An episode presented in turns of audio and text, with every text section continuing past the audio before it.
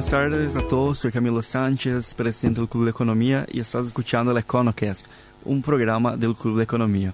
El EconoCast es un espacio generado por estudiantes de economía para el debate, análisis e información sobre asuntos relevantes del ámbito económico, financiero y empresarial. En esta décima sexta edición del programa contamos con el agrado de tener presente a Paulo Duarte, quien fue expresidente de la OIP Joven, miembro titular de Sistema B, miembro directorio de la FEPRINCO, CEO de Proterra y abogado por la Universidad Católica. Hoy estaremos hablando un poco ¿verdad? sobre eh, la FEPRINCO, sobre Broterra, emprendimientos sociales y toda la, zona, la parte productiva ¿verdad? de nuestro querido país. Eh, nos acompaña en esta edición también Mateus Gracietti, ¿verdad? Eh, miembro del Club de Economía. Y para empezar, me gustaría que te puedas presentar, Paulo, para nuestros oyentes del podcast, comentar un poco de tu carrera, en qué área hoy te, desempeñas y seas muy bienvenido al programa. Bueno, eh, muy buenas tardes Camilo, Mateus, realmente un, un, gusto y un placer siempre conversar con, con, con, ustedes, que como veníamos mencionando ya nos conocimos en, el, en la católica con la con el club de eh, el club de economía de la católica. Entonces siempre es bueno que entre los jóvenes estemos dialogando acerca de la, de las situaciones y el futuro que tenemos que construir nosotros como eh, como jóvenes y hoy eh, parte del presente del Paraguay.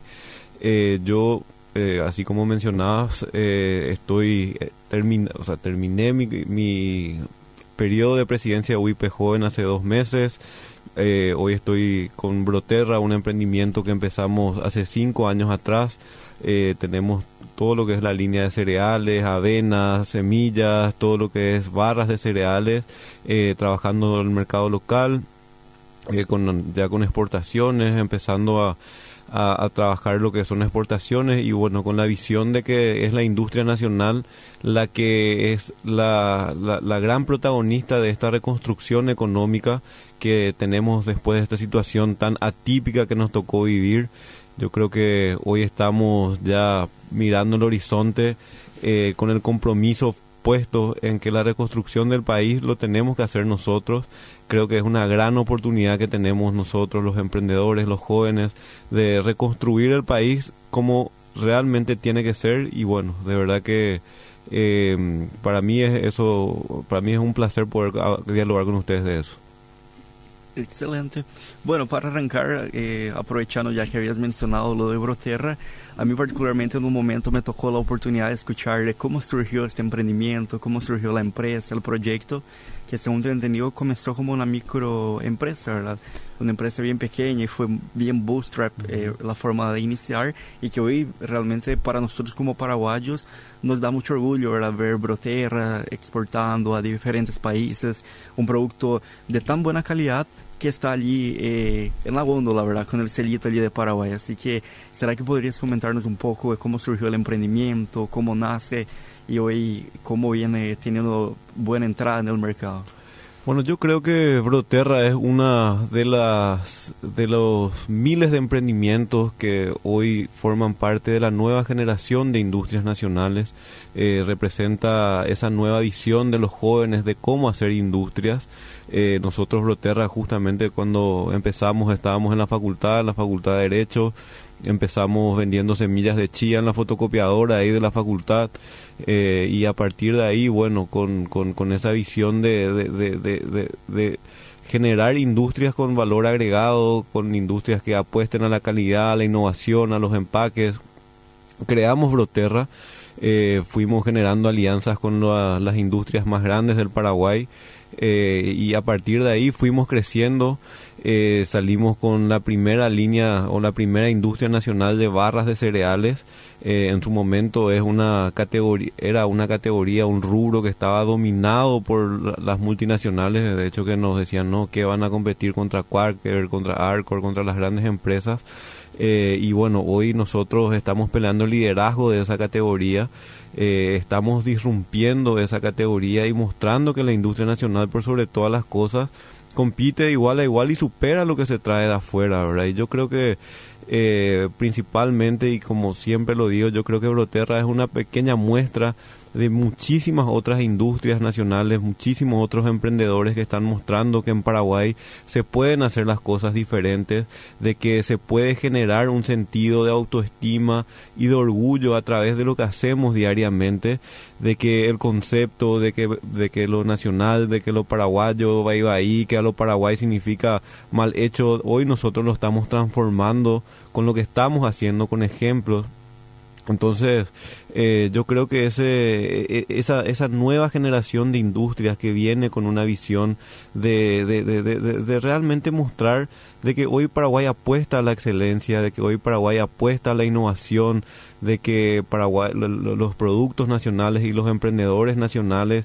tienen un sentido de, autoestima bien bien establecido y que bueno apuntamos hoy a llevar lo mejor de Paraguay al mundo entero eh, nosotros en particular hoy sacamos hace dos meses atrás una exportación que para nosotros es bastante bastante histórica y es la primera exportación que se hace al mercado de Singapur por ejemplo. Entonces eh, son esas disrupciones las que hoy son las que van a reconstruir nuestra economía nacional y van a realmente darle al Paraguay el lugar que merece. Eh, Paraguay es un tesoro escondido dentro de Latinoamérica. Eh, el mundo entero, cuando les hablamos de los beneficios o las bondades de producir en Paraguay, se queda deslumbrado. Entonces somos nosotros los embajadores de nuestra, de nuestra marca país y somos lo que a través de nuestros productos, de lo que hacemos diariamente, tenemos que mostrar lo mejor de Paraguay, Camilo, y creo que, bueno, con Broterra eh, nosotros queremos ser punta de lanza para que toda esa generación de, de jóvenes emprendedores se animen, vean de que de verdad se puede, ¿verdad? De que eh, de, de, una micropyme se puede pasar a, a ser una empresa que, que, esté innovando y disrumpiendo un mercado que, antes era impensado. Entonces, para nosotros, además de, de crear productos, queremos inspirar también a los jóvenes a, hacer lo mismo. Excelente, muy bueno. Mira, eh, eh, Paulo, ¿verdad? justamente aprovecho también para consultar de que hay toda esta serie de beneficios ¿verdad? por emprender, principalmente en el rubro alimenticio acá en Paraguay, por la abundancia ¿verdad? De, de zona productiva que tenemos acá. Pero también es un hecho, ¿verdad? Eh, que tal vez haya una dificultad, así como mencionaste, de llegar y competir con grandes empresas multinacionales que ya tenían productos establecidos, que ya tenían la preferencia de consumidores. O sea, ¿cómo fue el proceso de ir incursionándose en las góndolas, de ganando espacio? Me imagino que ha sido, a, ver, o sea, hubiera sido muy muy complejo, ¿verdad? Así que comentarnos un poco cómo fue ese proceso en, incursionarse en las góndolas, de tomar espacio y luego también como la UIP, ¿verdad? Tengo entendido que apoyó mucho esto en el proyecto paraguayo como vos. ¿Comentaron? Bueno, eh, para nosotros la introducción de, de vuelta hubo mucha resistencia al comienzo eh, y principalmente... Camilo, hay que decir de que hace cinco o seis años atrás, cuando nosotros empezamos, eh, de verdad que la percepción que tenía la gente de los productos de industria nacional era de lo peor, ¿verdad? O sea, el consumidor nacional mismo nos generaba una resistencia a la hora de apoyar y apostar a lo nacional, ¿verdad? O sea, ese era eh, uno de los principales temas que nosotros teníamos fuimos introduciendo nuestros productos a las góndolas, fuimos mostrando con, con, con, con, innovación y con eh, que nuestros productos eran de calidad, ¿verdad? Y a poco fue, fuimos ganando la, la aceptación del consumidor local eh, y bueno, acompañando eso con la campaña Paraguayo como vos, que sinceramente generó esa transformación de mentalidad que hoy ya la vemos en el consumidor nacional, hoy vemos de que los productos de industria nacional son un sentido o son un elemento de autoestima del consumidor nacional, o sea, el consumidor nacional y el paraguayo hoy cada vez se siente más orgulloso de los productos que se producen en Paraguay, entonces... Eh, para nosotros esa campaña paraguayo como vos hoy y, principalmente la esencia de la campaña, ¿verdad? Porque la esencia de la campaña paraguayo como vos es apostar a lo nacional, pero porque es bueno, apostar a lo nacional porque nos gusta, no es una imposición de patriotismo y apostar a lo nacional de, por el simple hecho de hacer un acto de patriotismo, sino que realmente mostrar con orgullo que de que Paraguay produce productos de calidad, productos que superan a los importados, entonces e, esa transformación de mentalidad para nosotros es la que se, se, esa, se, se, tiene que generar desde nosotros, ¿verdad? O sea, para nosotros poder convencerle al mundo de que lo que se hace en Paraguay es bueno, primero tenemos que convencernos nosotros. O sea, es difícil poder convencerle a otra persona si nosotros mismos primero no estamos convencidos. Eh, entonces yo creo que esa campaña paraguayo como vos fue una campaña que lo único que hizo es demostrar de que en Paraguay se hacen bien las cosas. Eh, nosotros, y contándoles un poco la historia de cómo empezó Paraguayo como vos, porque esa es una campaña que la empezamos hace 5 o 6 años atrás, y empezó como una simple campaña de anticontrabando. O sea, la gente ahí en la UIP eh, hoy eh, estaba el contrabando a los niveles a los que está hoy, al contrabando a niveles altísimos.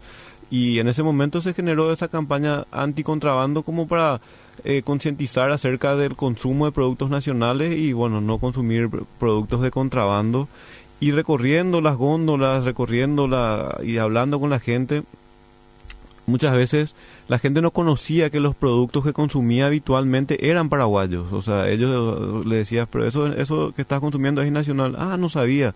Entonces ahí fue donde nos dimos cuenta de que era el momento de impulsar con todo lo que es eh, el, demostrar que, y generar ese ese awareness en la gente, ese, esa mentalidad de, de, conocer que lo que se hace en Paraguay es, es bueno y por sobre todas las cosas hablar del desarrollo que genera la industria nacional, ¿verdad? Porque nosotros entendemos y es importante explicar que atrás de un producto de industria nacional no solamente se beneficia el dueño de la empresa, se beneficia toda la cadena de producción. Nosotros con Broterra, que somos una empresa B certificada, dentro de nuestro modelo de negocios priorizamos el desarrollo social, económico y ambiental de, de, de, de toda nuestra cadena de valor.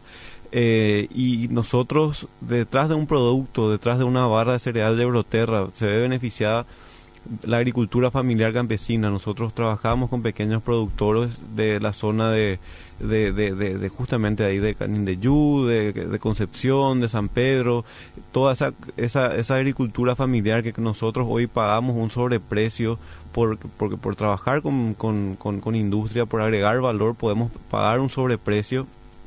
Se ve beneficiada toda la cadena logística que hace que esos productos lleguen a, nuestra fábrica, tenemos 30 funcionarios que trabajan diariamente con nosotros, se ve beneficiada toda la gente que hace que eso llegue hasta los supermercados.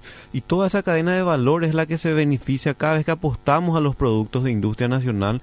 Y eso es lo que es, es, lo que tenemos que entender, que detrás de un producto de industria nacional, además de consumir ese producto que nos gusta, que, que, que, que nos genera orgullo, estamos generando valor para que mucha gente pueda acceder a un empleo digno y pueda acceder a mejores condiciones de vida. Excelente. Eh, Paulo, contanos. Eh, bueno, el sueño de toda empresa, industria, es escalar su producción y tener realmente una producción a escala, ¿verdad? O sea, conforme aumenta mi producción, reduzco mis costos, o sea, soy más eficiente en mi producción. Entonces, ¿qué, eh, qué obstáculos, ¿verdad? ¿Qué, ¿Qué dificultades puedo encontrar en Paraguay yo tengo un emprendimiento, suponele, tengo un emprendimiento, quiero escalar mi producción, eh, va bien la cosa, ¿verdad? Pero quiero escalar mi producción, quiero exportar, quiero hacer un producto de calidad de primera. ¿Qué dificultades eh, a priori puedo encontrar o con qué dificultades puedo toparme así de cara luego? Bueno, yo creo que, y haciendo un poco de retrospectiva lo que fue la pandemia y qué fue lo que principalmente reveló la pandemia, desde lo que nos tocó a nosotros como UIP joven, y es un mal endémico que tenemos nosotros a la hora de crear empresas, que además de los, las dificultades de por sí de los negocios, eh, nosotros tenemos un grave problema que se llama la informalidad, que es el principal problema del por qué muchas empresas nacionales, muchos emprendimientos no pueden escalar. ¿verdad? Nosotros vemos y durante la pandemia el, uno de los principales temas que intentamos trabajar fue el acceso al crédito de los emprendedores y nos dimos cuenta de que el nivel de informalidad de los emprendedores es eh, altísimo, ¿verdad? O sea, emprendedores que no tienen las, eh, las condiciones de formalidad básica de, de, para poder eh, empezar a escalar, ¿verdad? Nosotros hoy hablar de empresas que puedan escalar a nivel mundial y cuando hablamos de escalar y de internacionalizarse, no solamente nos referimos a exportar, porque esa es una de las patas de, la internacionalización.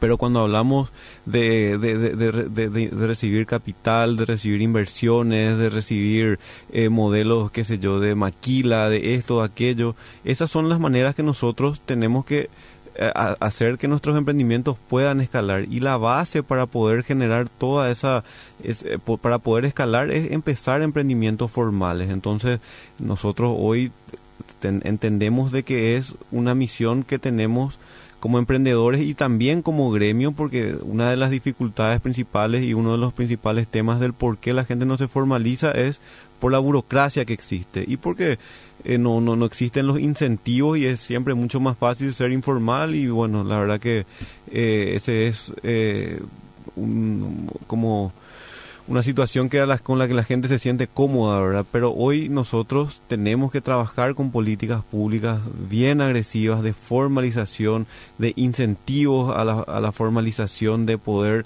acceder con productos crediticios. Le tenemos al BNF que pueda de alguna manera dar créditos a las, a las pymes y que de, esa manera las pymes se puedan también eh, puedan tener eh, un incentivo para formalizarse. Entonces, eh, hoy el acceso al crédito es uno de los principales problemas y una de las principales dificultades a la hora de poder emprender.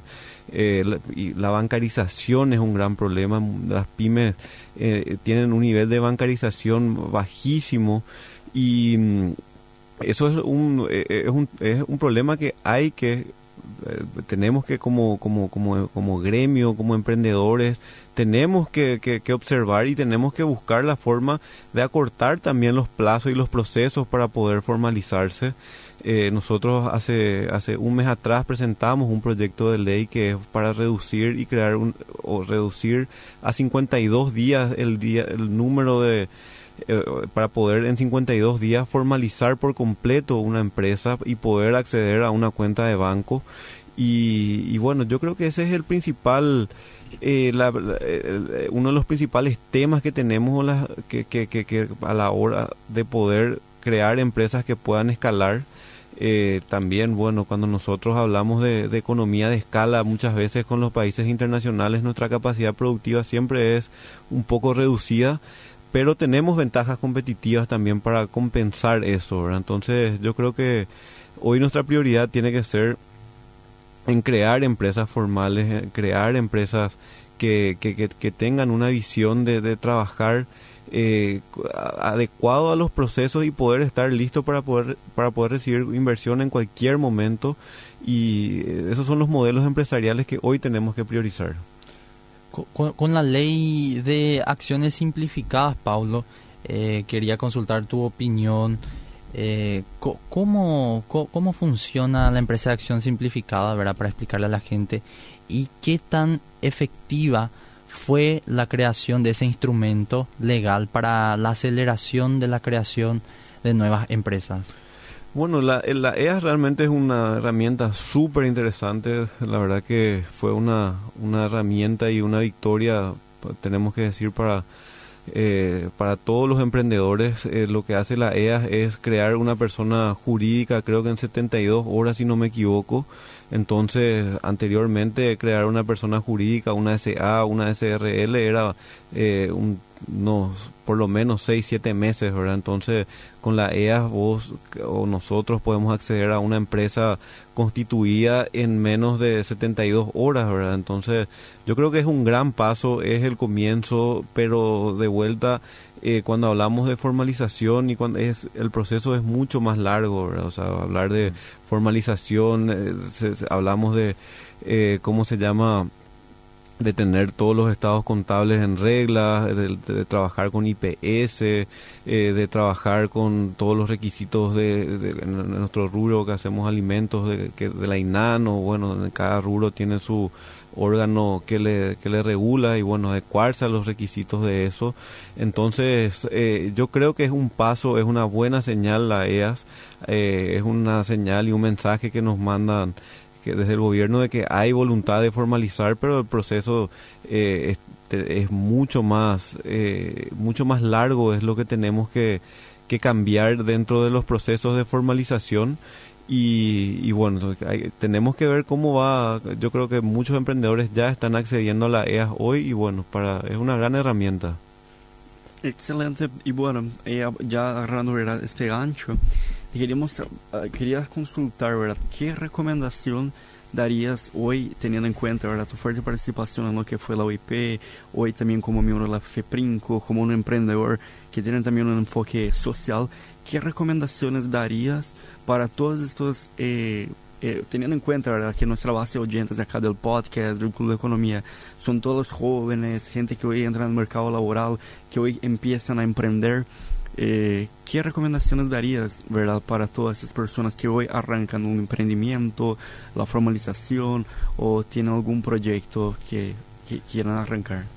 Bueno, yo creo que para mí el principal mensaje que siempre trato de instalar es que nosotros tenemos que apuntar a hacer y, ser disruptivos en la forma de hacer las cosas en Paraguay, ¿verdad? Nosotros eh, hoy a la hora de emprender, a la hora de hacer cualquier cualquier tipo de proyecto, porque cuando hablamos de emprender, muchas veces confunde la gente emprender con que para emprender hay que abrir un negocio y eso no, no eh, es un mal concepto que tenemos, ¿verdad? Cualquier proyecto de mejorarnos eh, diariamente es un, es un emprendimiento, eh, cualquier proyecto que encaremos que, que, busque generar valor para otras personas es un emprendimiento.